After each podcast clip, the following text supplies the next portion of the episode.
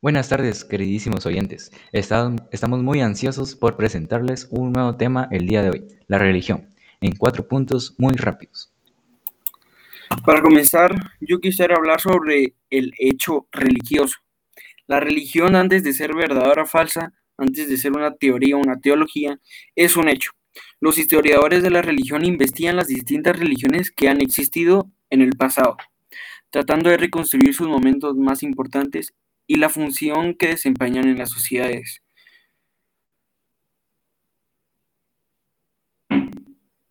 de su tiempo, sí, sí. Asimismo, los sociólogos de la religión tratan de entender el rol que actualmente juegan las religiones en nuestra sociedad.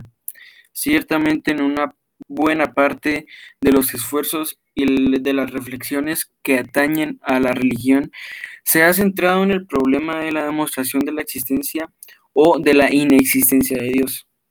Indudablemente este problema tiene mucho que ver con la religión y tendremos que entrar necesariamente en él, aunque sea para ver las limitaciones de este tipo de planteamiento.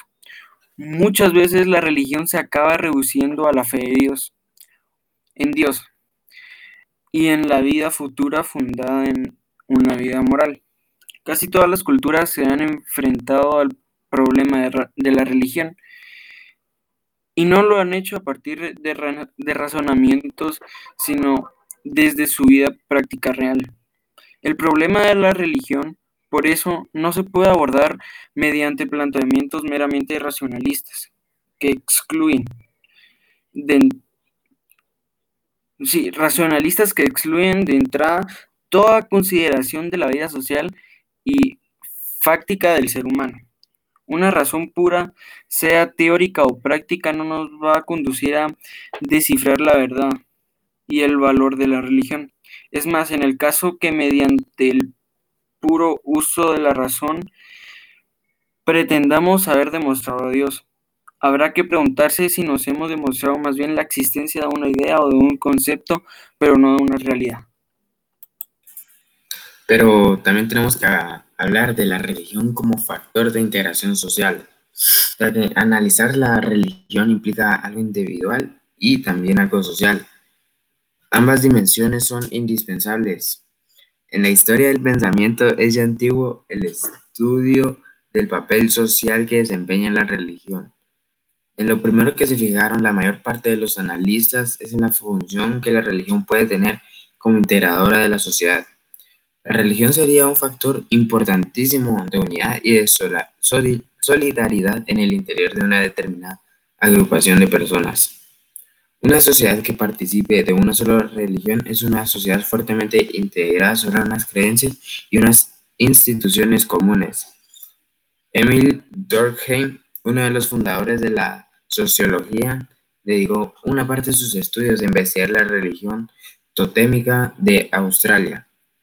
Toda sociedad que quiere serlo necesita su modo de ver de una religión que le dé una unidad y la consolide. Tanto así que para él no puede haber una sociedad sin que haya religión. Otro pequeño punto a resaltar es la religión como factor de compensación. Halbach señaló que la religión proporciona al ser humano un alivio de su inseguridad y de su temor. La crítica marxista de la religión va a, continuar. Esta línea de análisis comienza por Halbach. La religión va a ser considerada también como un factor de compensación de las dificultades y problemas que se producen en la relación social, contra lo que pretende Durkheim para Marx, la religión es un fenómeno exclusivo de la sociedad, divididas en clases, porque oculta esta división y hace pensar que hay unidad. Por último, pero no menos importante, pues la experiencia de Dios. Con esto quiero decir, hablar objetivamente de Dios, aunque necesite siempre algún tipo de teorización. Es supuestamente complicado porque nadie va a la realidad sin sus propias ideas sobre la realidad. La propia vida humana es la experiencia de lo real. El ser humano lleva a cabo una experiencia profunda de lo que la realidad es y lo que él mismo puede llegar a ser. La experiencia es la realidad que fundamenta la realidad, es la experiencia de la propia vida humana, no solo individual, sino también social e histórica. De ahí el terror de todos los planteamientos de la experiencia religiosa que pretenden cerrarla en lo que algunos dicen que es. La experiencia de la realidad no es otra cosa que la experiencia del cumplimiento en la propia vida de una determinada idea de lo que la realidad podría ser. Por eso, la experiencia de Dios no es un acontecimiento que rompe la vida del ser humano o de un pueblo y lo sitúa en una dimensión nueva y desconocida. Tampoco experimentó a Dios principalmente en las evidencias subjetivas de algún iluminado. La experiencia de Dios fue la experiencia eterna de un pueblo de, en su historia. Es la historia misma de un pueblo, vista desde su propia experiencia de Dios, la que constituye la experiencia israelita de Dios.